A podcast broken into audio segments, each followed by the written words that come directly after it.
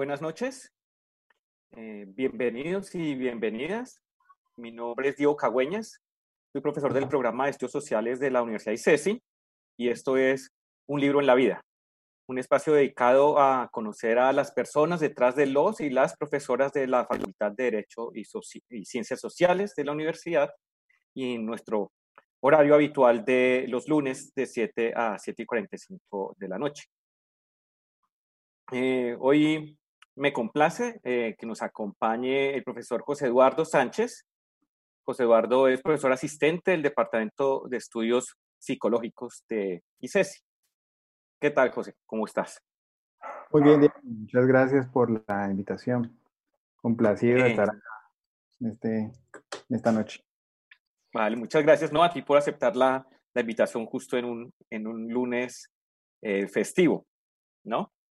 Em, bueno, José Eduardo es psicólogo de la Universidad del Valle y es magíster en psicología de la misma universidad y en la actualidad se desempeña como director del programa de psicología de la Universidad ICESI. Eh, entonces, un poco como para entrar en, en materia, eh, Radio Samán nació eh, para traer un poco más cerca el campus que extrañamos, ¿no? Por las circunstancias que estamos viviendo. Y con ese espíritu, eh, un libro en la vida busca fortalecer la relación entre nuestros estudiantes y nuestros profesores, ¿no? Una, una relación que a veces se limita un poco al, al, trabajo y lo que sucede en el salón de clase y las calificaciones. Entonces, para, para, digamos, entrar otra vez en, en materia en ambiente, pues eh, José, si nos puedes contar un poquito acerca de tu trayectoria eh, profesional, cómo llegaste a la psicología, cómo llegaste a la docencia. Bueno, yo antes de, de estudiar psicología estudié sociología.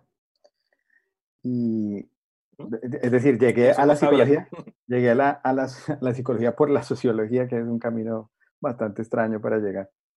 Eh, y hacía simultaneidad, pero en esa época era muy difícil, eh, pues eh, en realidad en Univalle no querían que uno hiciera simultaneidad, lo, lo querían eh, más o menos como expulsar. Y entonces la cosa era bastante como complicada. Y, y finalmente nunca me gradué de sociólogo. aunque fue mi semestres alcanzaste a hacer? Como seis. Ah, más de la mitad. Sí, medio, sí, como, medio sociólogo. En, en, la Universidad y... de los Andes tú has tenido una mención en sociología, psicólogo con mención en sociología. Ah, imagínate, no, pues eso no existía. Y no, no, no solo no existía, sino que nos acusaban a, a, quienes hacíamos eso de, pues como de estar ocupando otro lugar, cosas mm. así. Y, y, Acaparando. Y no, exacto, entonces eh, la cosa era más bien complicada. Bueno, el caso es que yo llegué a, la, a, a psicología pensando que, pues que era un complemento y realmente pues terminé quedándome allí. Y, y además encontré pues como un campo de la psicología que me pareció muy interesante, que fue el campo de la psicología cultural. Y a través de, de esa perspectiva teórica, pues encontré como un nicho en el que pueda hacer un vínculo como con esas preocupaciones que me habían llevado inicialmente a la sociología. Y, finalmente luego pues nunca fue necesario terminar la sociología. Creo que ahí encontré como la posibilidad de hacer, eh, digamos, la, anudar esas dos perspectivas y, y tratar de, de seguir como, como psicólogo ya, pues en este caso. Uh -huh. Pero, Luego, ¿y cómo fue eso? Pues, ¿Estabas, ¿Estás en sociología y tomaste cursos en psicología? ¿Cómo, cómo fue ese, ese cambio? Pues yo pensaba que la, sociolo la sociología en ese momento era una, una, como una disciplina muy de la investigación, o al menos esa era la formación que nosotros recibíamos. Era ¿Sí? pues, prácticamente para ser investigador, no, no, no, tenía como otras aplicaciones. Y yo quería sí, yo como profesor también... del programa. Sí, yo, yo, yo sé. Entonces, básicamente uno, uno, pues solamente se iban a investigar y yo quería hacer cosas que tuvieran que ver más con la gente, es decir, que pudiera tener intervenciones concretas, que, que ha sido pues como una de las áreas del desempeño profesional que he tenido, que es la intervención psicosocial. Y, eh, y por eso llegué a la, a la, psicología, tratando como de encontrar esa, esas posibilidades prácticas, digamos, no solamente un, un asunto discursivo y de investigación, sino prácticas. Yo sé que la sociología hoy en día por supuesto, ha tenido ese, eh, ese, ese camino, digamos, ha buscado también las posibilidades de la, de la, de la intervención y eso me, pues me, me, parece muy bien. Pero en ese momento no era así y entonces, digamos, la complementariedad era por allí y ahí fue que terminé quedándome. Y, y la docencia, ¿Cómo llegaste a, a estas labores? Bueno, yo después de que me gradué, pues básicamente en el lugar donde hice la práctica, allí me quedé trabajando. Yo, ¿Qué es dónde? Fue en, una fundación, en una fundación que se llama FUNOF, eh, Fundación para la Orientación Familiar, que en ese momento era una fundación pequeña, hoy en día es una fundación enorme, maneja muchísimos programas, pero en ese momento no era tan grande. Y, y yo llegué a trabajar en, pues yo en realidad llegué a hacer la práctica allí y luego de que terminé la práctica me dejaron como psicólogo de un programa de intervención con niños en situación de riesgo de calle. Estuve algún tiempo en ese programa y eh, seguidamente fui, me, me pusieron en, en, los programas de libertad vigilada y libertad, bueno, en esa época era libertad asistida, se llamaba, el programa para menores infractores del Código Penal, el programa educativo, y estuve mucho tiempo como, no, en realidad mucho tiempo, como un año como psicólogo y luego empecé como coordinador de ese programa y la fundación fue creciendo y se fueron presentando más propuestas y, digamos que yo ya terminé como coordinador del, de los proyectos de, del área de protección para la zona del norte del Cauca. Y estuve allí hasta el año 2010, yo me gradué en el 2007 y llegué a la fundación desde el 2006, estuve como cuatro años, hasta el 2010, cuando inicié la maestría en la Universidad del Valle de, de Psicología. Entonces, yo llegué a la docencia porque realidad porque era la forma de, pues es el espacio también de trabajar en, en, la investigación. A mí, a mí me gustaba, era pues como saber y como aprender cosas. Entonces yo llego a la maestría con ese propósito y me ofrecen el primer semestre una beca que, que había en ese momento para las maestrías, ahora ya la, creo que la han pasado a los doctorados, que se llamaba asistente de docencia. Entonces la universidad le pagaba a uno la, el semestre y, y, le daba alguna plata, pues mejor dicho, le daba una plata y con esa plata uno pagaba el semestre, pero también se sostenía y era asistente de docencia. Le daban unas, unos cursos y, y, estaba pues en relación con un profesor que lo acompañaba a uno en, en, la docencia. Y allí estuve hasta el año 2016. Básicamente ese fue el enganche. Luego de ser asistente de docencia fui asistente de investigación. Luego profesor de la cátedra, luego profesor ocasional, que se llaman allá los profesores que no son nombrados, pero que están de medio de tiempo completo. Sí, sí. Y, yo alcancé a estar como docente ocasional de tiempo completo. Mejor dicho, tuve todas las contrataciones en Univalle, desde monitor hasta, hasta docente ocasional. y, y estuve allí hasta el año 2016. En ICESI yo, yo empecé en ICESI en el 2010, pero empecé como, como profesor hora cátedra. Cátedra, y, Ajá, y, en el 2016 es que me contratan de tiempo completo, pero, pero estuve pues algún, bastante tiempo eh, solamente con unas cátedras, pero también la medida en que las cosas fueron como desbalanceándose, es decir, que mi ocupación empezó a crecer en ICES y también empezó como a decrecer en Univalle, entonces, final, hasta que finalmente termino de tiempo completo en, en ICES. Y ese es como, la, como la, la, mi camino hacia la, hacia la docencia universitaria, pero digamos con los temas de, de, educación ya había estado, pues porque todos los proyectos de intervención psicosocial son en, pues en últimas son proyectos de, de, educación. La, intervención se hace alrededor de procesos eh, educativos y en ese sentido pues siempre, siempre había estado pensando en eso, pensando en cómo educar y, qué, cuáles eran los problemas digamos, en, en, esa relación y los aportes que se podían hacer desde la intervención psicosocial a través de la educación. El asunto es que cuando llego a Univalle, pues al grupo de investigación que llego, es un grupo que está trabajando en ese momento con dos cosas que además se van a relacionar con el libro que voy a, que voy a traer a colación, que es una es la población indígena que está llegando en ese momento a Univalle, a través de, ya se había formalizado el asunto de las cuotas étnicas para el ingreso, de la excepción de la cuota étnica, entonces había un, estaba creciendo el número de, estudiantes indígenas que estaba llegando a la universidad. Y había un programa que se llama Universidad de Culturas, que todavía existe, pero con otro perfil. Pero en ese momento estaba, estaba pensado para trabajar, digamos, con esas eh, poblaciones de excepción, que eran tanto los afrocolombianos como los indígenas, y alrededor de los problemas de educación que tenían estas poblaciones. Porque si bien eran aceptados y estaba creciendo el número de llegada, pues también estaban creciendo los números de, estudiantes que se veían, digamos, eh, expulsados de la universidad por bajo rendimiento académico, sobre todo, pues también por condiciones económicas, pero por bajos rendimientos académicos. La idea era crear un programa en el que se pudiera pensar en eso, en el que se pudiera pensar y hacer intervención y se diseñaron muchas intervenciones con, con ellos hasta que el programa se abrió y se abrió básicamente porque los problemas de la educación no eran solamente problemas de los estudiantes indígenas, es decir, lo que empezaron a mostrar todos los, todos los, eh, todas las investigaciones y, y, las intervenciones que se estaban realizando, era que era un problema para, para toda la población, no solamente un problema para los estudiantes indígenas o afrocolombianos, sino que tenía que ver con la formación, digamos, de base, con, con la formación académica previa, con la disciplina académica, con, la, con una cosa que nosotros denominamos el ser estudiante, pues la construcción del rol de estudiante en ese momento. Que, y, quería como preguntarte sobre, sobre eso, precisamente porque estaba pues revisando un poco y, y veo pues como ya nos estás contando este interés, ¿no? Por la relación con la docencia, con la enseñanza, con el aprendizaje, ¿cierto?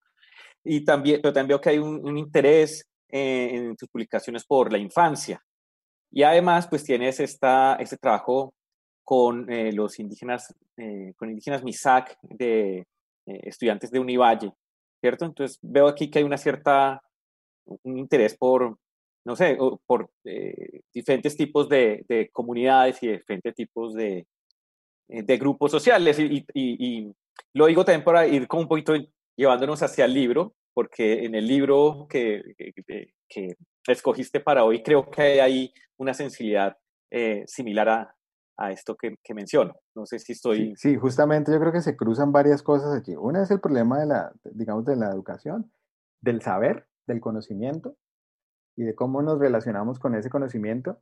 Y una, y, una, y una tercera dimensión que tiene que ver con estas poblaciones, que es la dimensión de la identidad étnica.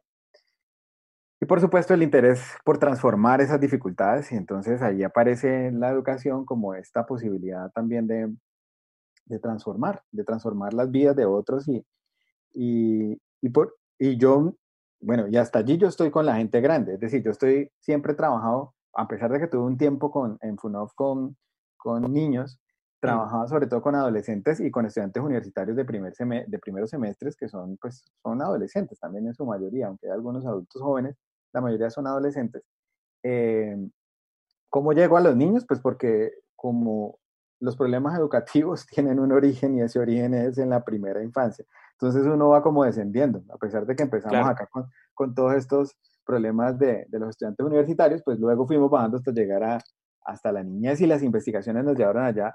Y incluso pues en, en el mismo grupo en Univalle terminamos fue trabajando con las familias y la educación de, la, de los niños en la primera infancia, las prácticas educativas. Y por ahí hay un, pues un, diseñamos un programa de, de, de apoyo a los docentes para la intervención que los docentes tienen que hacer y el trabajo conjunto que tienen que hacer con los padres de familia. Es un, es un modelo educativo, es un proyecto que incluyó el diseño de las cartillas y todo un programa educativo que se llama Educamos Juntos. Está colgado pues ahí en la página web y es, y es muy, interesante, y muy interesante, pero el origen de esto es la, es la investigación y la intervención con, con estudiantes universitarios. Y digamos, la génesis del problema, como no arranca en la universidad, sino que cada vez que hacíamos investigación nos damos cuenta que el problema era más atrás, pues terminamos con los niños y así es que llego a, a, pensar, digamos, en la educación, eh, en la educación de la primera infancia, pero arranco por allá en la adolescencia.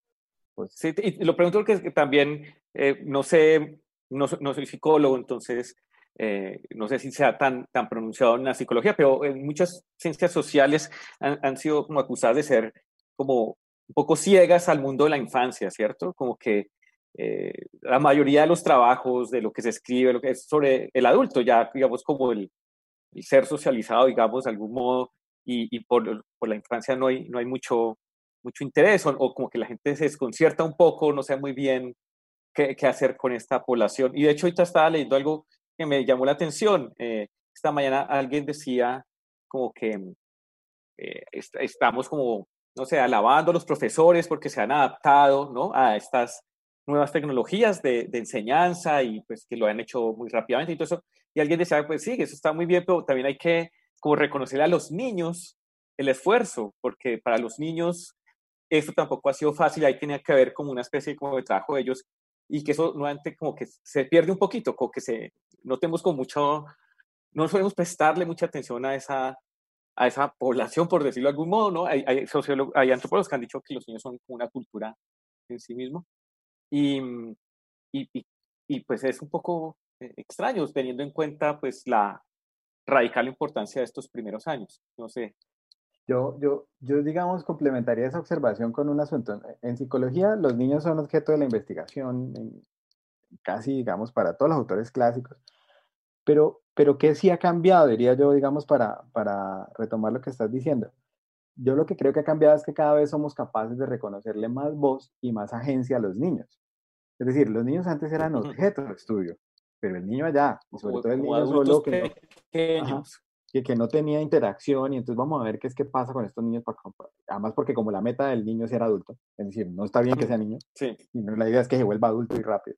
Entonces, eh, lo que creo que ha cambiado es el, el, enfoque de la investigación, es reconocer primero la agencia de los niños, el pensamiento del niño, la potencia de ese pensamiento y sus capacidades, pero además reconocer que la infancia en sí misma tiene valor y, y, es eh, positiva y que no es simplemente una fase, digamos, de transición, es una cosa que hay que, de la cual hay que salir rápidamente y hay que huir, pues porque en algunos casos también, digamos, la, la preocupación por estas perspectivas de desarrollo clásicas eran a dónde vamos a llegar, es decir, tenemos este punto de partida y entonces cómo llegamos rápido acá.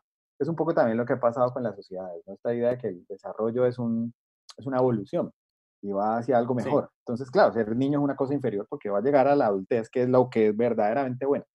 Y, y pues eso no es cierto.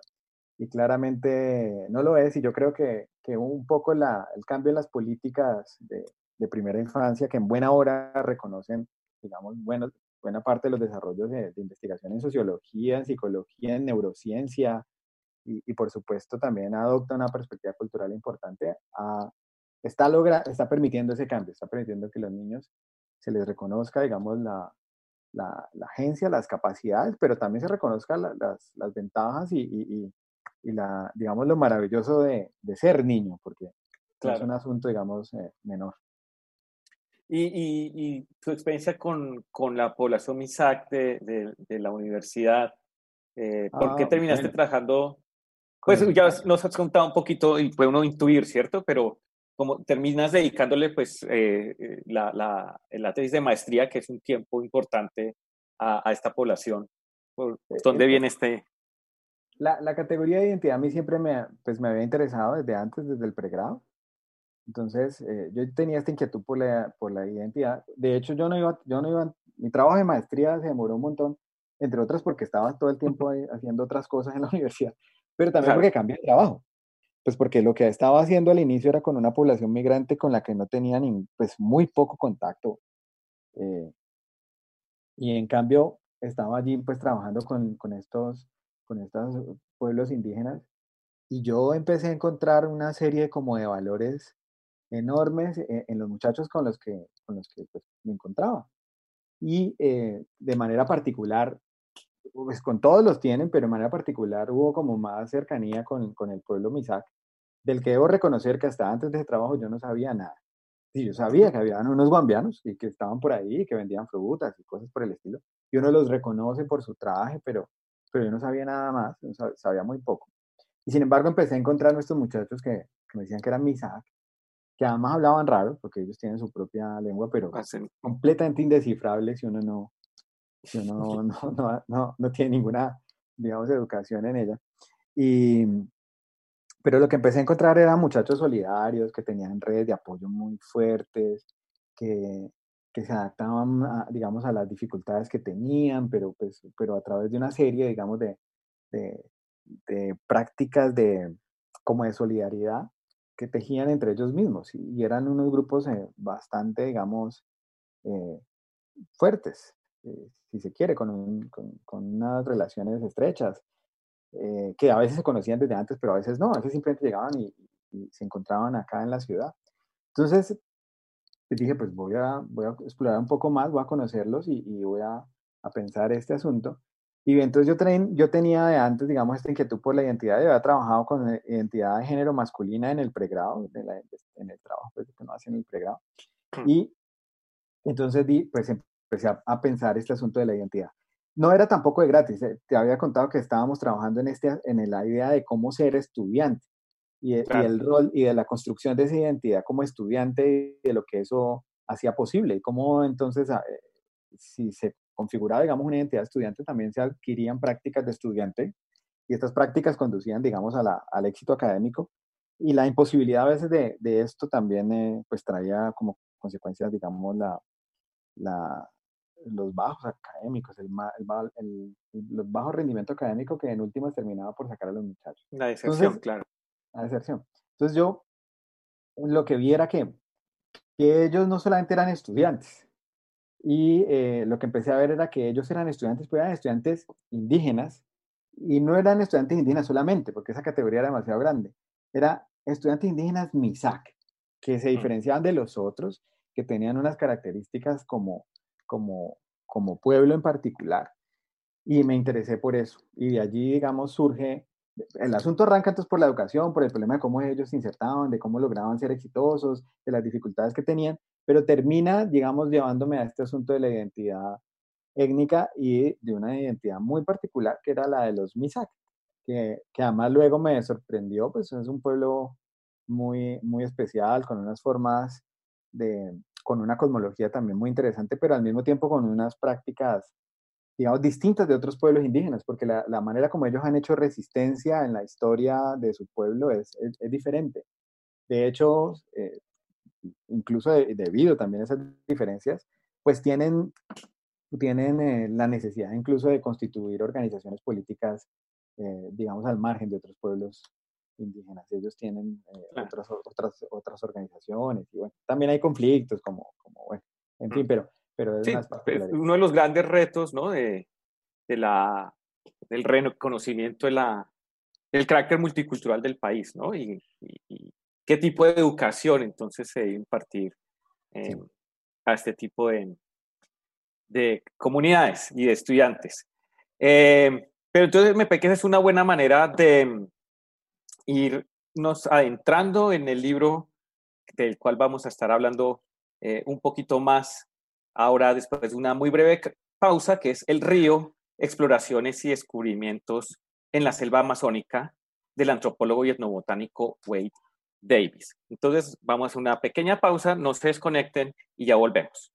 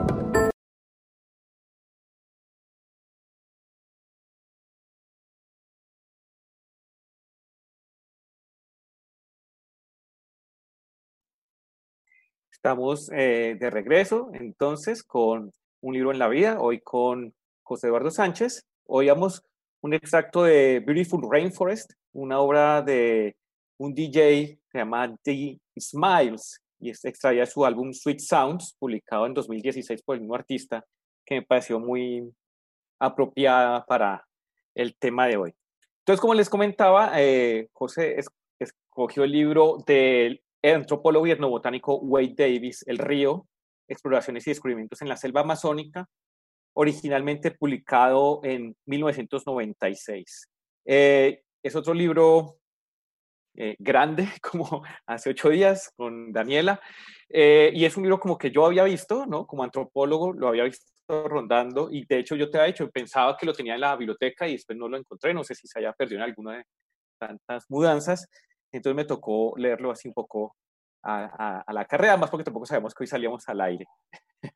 Em, pero no sé si tú quieres introducir el libro, que, que, nos quieres contar acerca de este, de este libro que ha sido tan, tan leído y tan exitoso eh, desde que fue publicado hace ya más de 20 años. Sí, eh, él, bueno, se demora unos cuantos años en, ser traducido, ¿no? La versión original es en inglés y se demoran unos cuantos años en traducirlo. Yo pues lo conocí fue en español y lo conocí justamente eh, cuando empecé a, a, preocuparme por este asunto de, la, digamos, de los temas indígenas y, y qué era que pasaba en los temas indígenas y de pronto eh, en, el grupo donde trabajamos pues aparece la, la, referencia al libro y pues justamente en ese año que es, creo que es dos, ah, ya no recuerdo, una de las últimas ediciones, lo estaban reeditando y se conseguía, entonces lo pude comprar porque en realidad también el libro pasaba mucho tiempo sin conseguirse, era, no era tan fácil de conseguir en algún momento. Este, esta última versión creo que es del 2004. Entonces se, se, conseguía, se conseguía, entonces bueno, listo, lo compré, lo empecé a leer y me encuentro pues con una cosa maravillosa, con un libro que a mi juicio tiene elementos de literatura, pues porque nos está narrando pues eh, una biografía alrededor de, tres personas, eh, de un personaje principal que es el Richard Evan Schultes, pero, pero alrededor, digamos, de él, sus dos estudiantes, eh, Tim, Tini y, y, por supuesto, pues el autor, que está también, digamos, como personaje también del, del, libro. Sí. articula no solamente entonces esta dimensión, digamos, biográfica, que está, pues, muy, a mi, a mi juicio, pues, de una manera pues bien hecha en, términos, digamos, literarios, en términos de la escritura, pero también tiene elementos de etnografía, tiene elementos de botánica, hay una descripción de, de la naturaleza, eh, de una naturaleza nuestra que a pesar de estar tan cercana, está tan lejos, porque en realidad nosotros, pues muy poco conocemos de, de nuestra selva amazónica, de los pueblos que la habitan, de las prácticas, de, de, lo que hay allá incluso. Hay lugares que apenas nos están mostrando hace muy poco, como, la, como el chibriquete, como incluso los mismos paisajes que describe Ai Davis, que hace, hace no tanto ya salieron pues en una película de, abrazo, ¿cómo es que? De la anaconda. el abrazo de la eh, serpiente. El abrazo de la serpiente, es que Entonces, eh, en, esta, en, en, esta película apenas los vienen a mostrar y nosotros, antes no era que tuviéramos mucha referencia, o al menos yo no las tenía, creo que muy poca gente en Colombia tenía estas referencias. Y al mismo tiempo, entonces nos están contando una historia nuestra, es decir, nos están contando la historia de una historia de una Colombia que, que, no conocemos. Una historia, además desde la perspectiva de un extranjero, que me atrevería a decir que conoce pues muchos lugares de Colombia que el 90% de los ah, colombianos sin, ninguna duda, sin ninguna no conocen. Más de pronto para, para nuestros, eh, las personas que nos están escuchando y no, no han leído el libro, eh, Davis llega a Colombia en el 74 y desde entonces está viniendo prácticamente eh, sin, sin pausa, ¿no? Entonces, eh, es alguien que realmente conoce el país, ¿no? Y, y, y claro, y ha, y, ha, viajado a sitios que durante mucho tiempo estuvieron pues fuera de, del alcance de, pues, del colombiano en general, ¿no? Por, ya sabemos, cuestiones de, orden público y, y también desconocimiento del país y el tipo de turismo que se busca.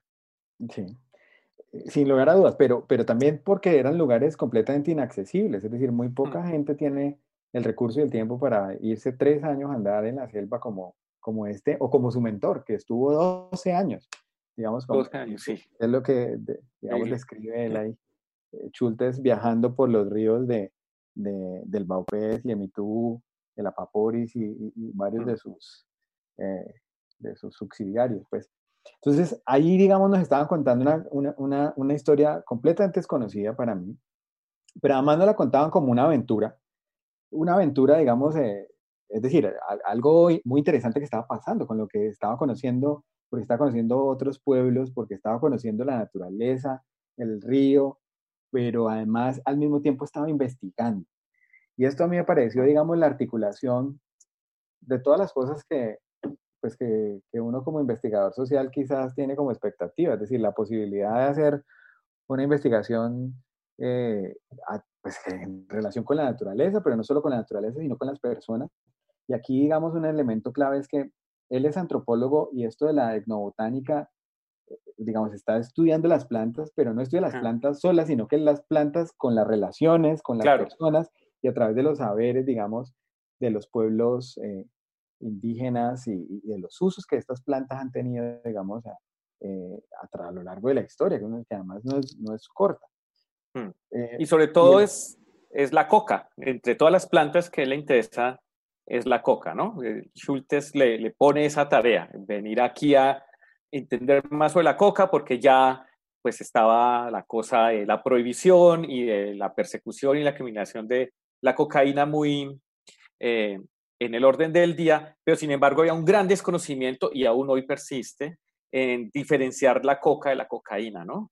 Como la planta es una cosa muy distinta de, la gente. Eh, y, y, qué poco se sabía sobre ella en el setenta y tantos. Entonces es un poco la tarea que se le pone, ¿cierto? Entonces también es una historia de la coca, que me parece a mí tan interesante, pues teniendo en cuenta el país que somos. Exacto, para allá, para allá iba a decir, era una aproximación a la droga, digamos, distinta. Pues porque como no, digamos, para quienes nacimos mucho después de eso, la, la, coca siempre ha sido la droga, es decir, esta distinción la podemos hacer nosotros aquí analíticamente y demás, pero la gente del común no habla de coca y está hablando de la cocaína.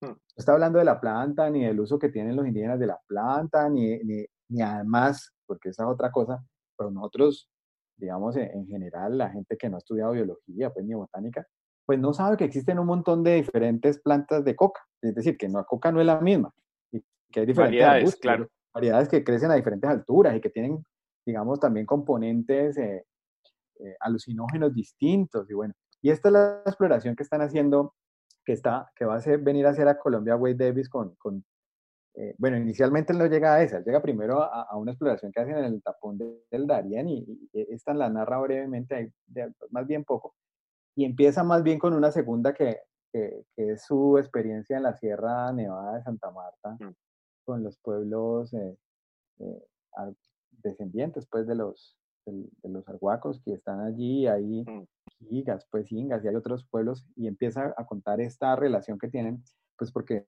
bueno, para, digamos, para los, los escuchas, Schultes, que era el maestro de, de Wade Davis, que es el autor del libro, eh, Schultes era la mayor, digamos, autoridad mundial en términos de, de plantas alucinógenas. Entonces él había tenido una historia muy interesante de, que se describe en el libro además, de, investigar el peyote en, la frontera de Estados Unidos con, con México. Eh, buscó el oleoluki, que era una planta de, alucinógena también de, los eh, aztecas. Bueno, y tiene entonces el una... Caucho, el caucho. El, caucho luego lo viene a estudiar acá a Colombia, es parte, digamos, de, esa larga expedición que hace. Y que entre otras en el libro también alrededor, digamos, de esa experiencia de Chultes nos están contando lo que pasaba con la explotación del caucho en, las selvas colombianas también, en el Putumayo y, lo que pasaba alrededor, digamos, de la Casa Arana y de las prácticas tan violentas y, exterminadoras que tuvieron con los, con los pueblos indígenas, digamos, locales. Eh, eso, eso, me pareció muy impresionante, ¿no? El, como el, el, ¿cómo, el, cómo es la, enormidad del libro, ¿no? Porque el libro habla, hay, párrafos, eh, hay pasajes que son cinco siglos de historia colombiana, ¿no? Alrededor de cómo, ¿no? El exterminio de, por ejemplo, los taironas y la persecución de, de estas poblaciones en la sierra, em, y, y, la búsqueda, pues, del dorado y luego de, del caucho y los diferentes, digamos, como equivalentes de esa, de esa eh, riqueza siempre eh, prometida y no siempre tan, tan lograda, ¿no? Por un lado es como muy grande, pero también lo que tú comentabas al principio me parece también que es un libro como muy bonito en el sentido que es, yo siento que es una historia de amistad, ¿no? Una historia de amistad y de la relación entre el maestro y el discípulo. Y, solamente lo comento muy rápido para otros, para los que no han leído y se, y se animen. El libro comienza con Wade Davis comentando cómo Tim Plauman, que es este eh, estudiante del que hablaba José, que es como el, estudiante estrella de Schultes, que es el que está aquí en Colombia antes de que llegue Davis, muere muy, muy joven, creo que en el 89, muere de SIDA y Schultes no puede ir al velorio porque ya estaba eh, pues de edad y, un poco enfermo, entonces él manda una cinta, ¿no? Un cassette con, con, su voz y Davis es el que reproduce la voz de Schultes en la, en la ceremonia, entonces ahí en lo que está pasando es que Davis decide hacer un libro sobre estos dos personajes, entre el maestro y el discípulo, pero que también es otra vez la historia de todo este país, y bueno, y no solo este país, Perú y Ecuador también figuran eh, claramente aquí no sé si eso también te llamó la atención de, con esa dimensión también un poco más, más íntima, no sé. Poderosamente, porque, porque allí está, digamos, hay, hay, una relación entre, entre los tres, pero es una relación de amistad que al mismo tiempo está mediada, digamos, por, por este placer que tienen estos personajes por el conocimiento, digamos, por la investigación. Entonces, eh, digamos que, que los anuda que los anuda, eh, eh, esa, ese, digamos, el vínculo que los anuda es el conocimiento, pero una forma muy particular de conocimiento, en la que, en la que hay una investigación empírica, pero hay también un, un, reconocer el saber de los pueblos tradicionales, pero también hay un, un escuchar a, esos pueblos, y es un poco, volviendo entonces al asunto este de la niñez antes, los indígenas, eh, los indígenas durante mucho tiempo fueron descalificados como incivilizados. Aún hoy, para buena parte de la población, los indígenas son retrasados porque no tienen las prácticas o los consumos que nosotros tenemos, porque no viven de la manera como nosotros vivimos o porque no piensan de la manera como nosotros pensamos. Entonces, esta descalificación incluso llegó a estar en términos legales hasta hace no, hasta hace no mucho, digamos, para, y para no dar con, con, lo que hablábamos antes. En el caso, por ejemplo, de los MISAC, tuvieron formas de, de explotación casi, casi eh, casi, se me acaba de la palabra, eh, ah, muy de vasallaje, de ah, vasallaje, de vasallaje hasta 1975, es decir, la manera como, ser, como ellos eh, habitaban su, propia su propio territorio era porque un, un hacendado les daba, digamos, eh, un, un pequeño pedazo de tierra para que ellos vivieran ahí, pero ellos tenían que trabajar toda la semana y solamente tenían un día para trabajar en su propia tierra y toda la otra semana tenían que trabajarle al hacendado. Estamos hablando de 1975, hasta que los, los se organizan y empiezan a, a, digamos, a, transformar esa, se llama terraje, es que se me había olvidado la palabra. La manera como se llamaban era terraje y, y los, los inmisacs fueron terrajeros hasta hace muy poco. Entonces, esta invisibilización, esta idea de que son inferiores, de que no podían ser dueños porque lo, lo que tenían se lo bebían, y esto estamos hablando de los pueblos indígenas aquí cercanos, digamos, a nosotros.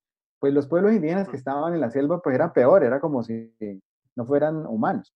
Un desconocimiento absoluto, digamos, de su saber. Y, y en esta investigación hay gente que les escucha, que reconoce esos saberes, que, digamos, da cuenta del valor que tienen, de, de los riesgos que corren cuando no, cuando no, los, escuchan, no los escuchan y cuando eh, eh, consumen cualquier cosa sin pararle bolas al chamán. Eh, las consecuencias de eso, porque Tim, por ejemplo, casi se muere por allá envenenado porque se puso a hacer ayahuasca con unos componentes que no, que no eran y estaban diciendo que eso no era ni, y él insistió.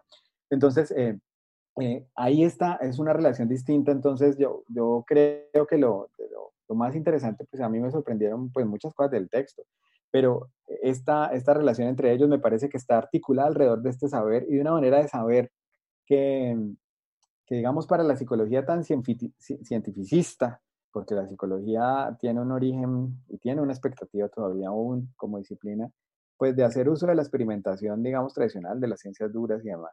Pues uno lo que encuentra aquí es una manera distinta de aprender y de conocer. Y, como contaba antes, pues a mí me interesaba esto de la psicología cultural. Entonces el libro me parece pues una maravilla en ese sentido, porque articula todos estos saberes y nos muestra también esa relación, la relación emocional que, pues, que en última se termina tejiendo entre ellos. Y una cosa, y un pasaje muy bello que está en esa primera parte que vos señalaste ahora, es un pasaje en el que, en el que Davis eh, señala cómo hacia los últimos años de la vida de Schultes, que él alcanza a leer el libro y a conocerlo, el, el libro está fundido con su propia con su propia narrativa, con su propia identidad. Se convierte en su memoria casi. Se convierte en la memoria de él y él se refiere al libro como, mira, es que aquí está lo que ella me dijo. Y en realidad eso era una invención literaria, una licencia literaria del autor, eh, él suponiendo lo que le habían dicho en ese momento. Pero Schulte se lo ha apropiado y se convierte, digamos, esta, esta narración pues en, en, en, su propia narración. Sí, muy, Entonces, como... muy bonito, sí. Ah, y, y tú señalaste otra, otro, otro pasaje, siempre me parece eh, bonito leer un, un, pasaje para que la gente se haga una idea del libro y tiene que ver con, precisamente con lo que venías eh, mencionando acerca del tipo de investigación y de relación que ellos establecen con, con las diferentes eh, poblaciones indígenas con las que trabajan.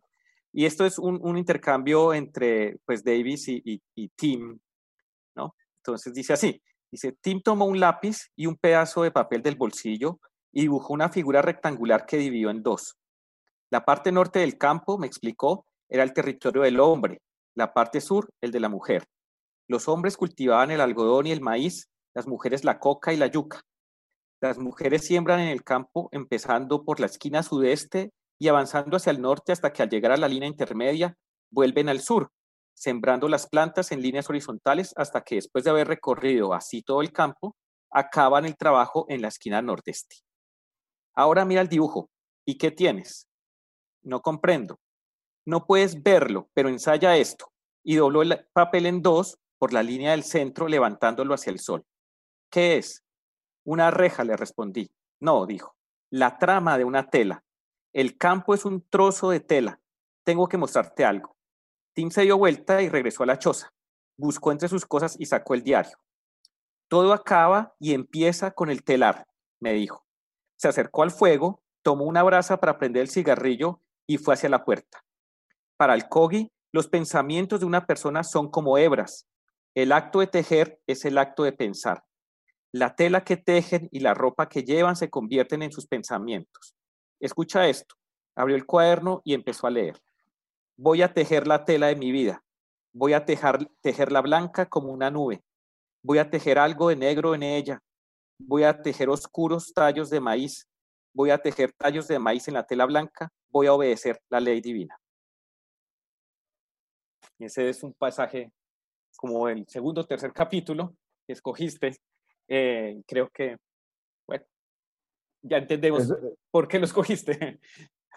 Sí, es, y lo último, digamos, es una, eh, lo que el, último pedazo de ese fragmento es una, es una oración Kogi, eh, donde empieza a decir lo que significa el, pensamiento. Y, y, en la cosmología de este pueblo, pues ellos son los hermanos mayores y, las oraciones son las que sostienen, digamos, el mundo de la relación. Y es un mundo, es un mundo además de movimiento, porque las, como, la manera como ellos describen ahí las interacciones cotidianas, estos indígenas están todo el tiempo transitando el territorio, moviéndose de un lado para el otro, y ese movimiento es el tejido relacional que están creando. A veces para llevar noticias, a veces para intercambiar cosas, a veces para saludar, para visitar. Y, es, eh, es muy, muy interesante porque eh, no está separada, digamos, la, como la episteme de la, de la ontología, ¿no? De lo que ellos son. Claro están imbricados lo, lo, que, la manera como ellos son con lo que saben. Y, es una cosa muy, muy chévere porque a nosotros nos cuesta mucho, nosotros como, digamos, eh, educados en, una cultura occidental que, que, ha excindido, digamos, lo que somos del saber y de las emociones. Pues nos vemos muy separados del territorio, nos vemos muy separados de, de los otros seres vivos, nos vemos muy separados incluso de los otros, de nuestros congéneres, seres humanos, eh, en una perspectiva muy individualista, que yo creo que hace, que hace mucho daño.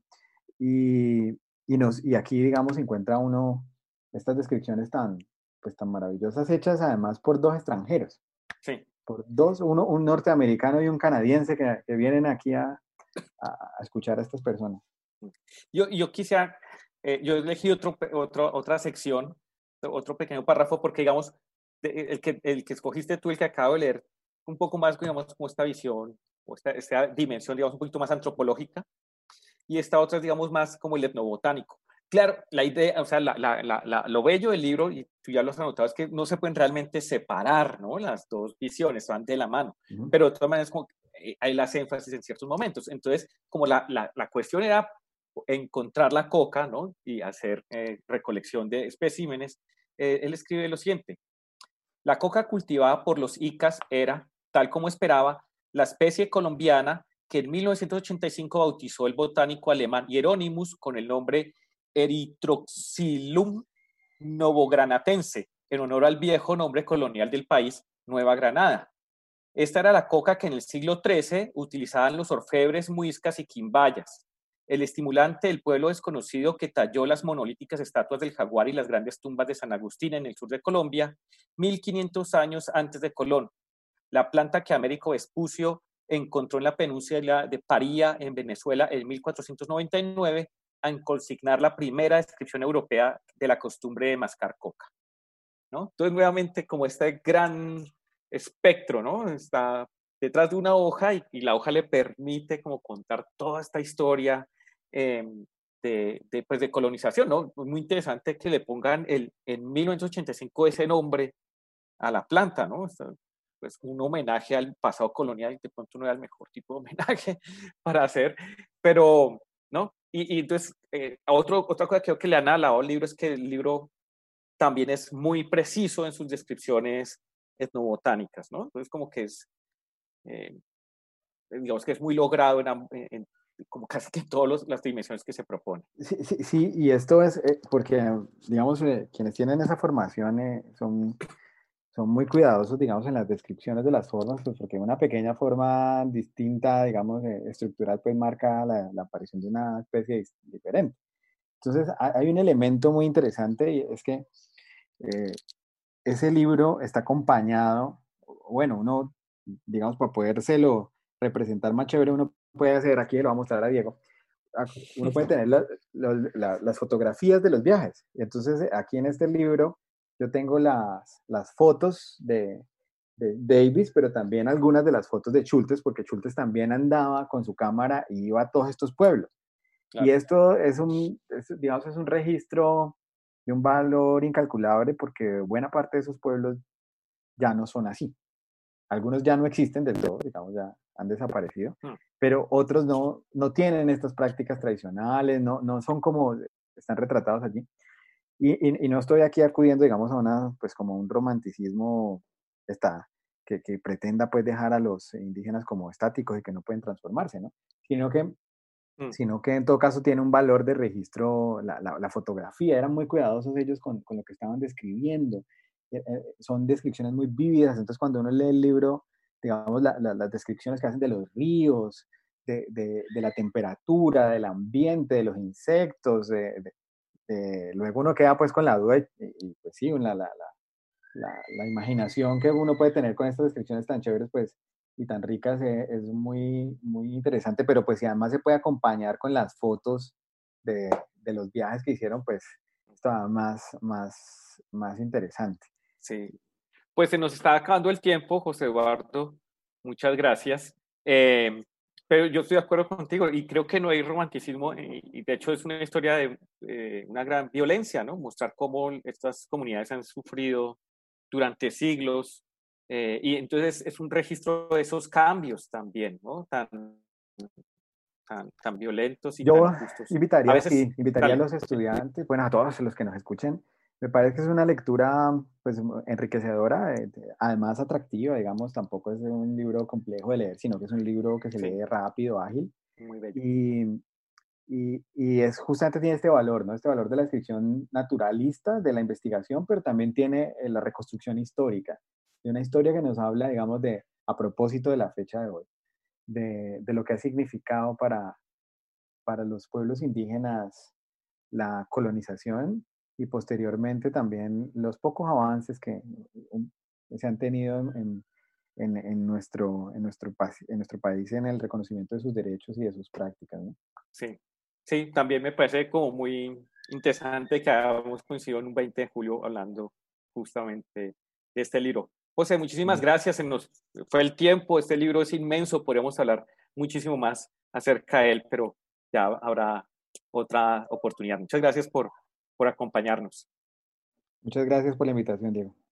Bueno, entonces eh, los invito a continuar en sintonía de Radio Samán. Recuerden que nos pueden sintonizar de lunes a viernes de 5 a 8 de la tarde, perdón, 5 de la tarde a 8 de la noche a través de la plataforma Mix LR. Y también eh, pueden consultar nuestros archivos en Spotify, nos encuentran como Radio Saman. Eh, entonces nos volvemos a encontrar el próximo lunes para conversar esta vez acerca de los libros en la vida de la profesora Natalia Rodríguez.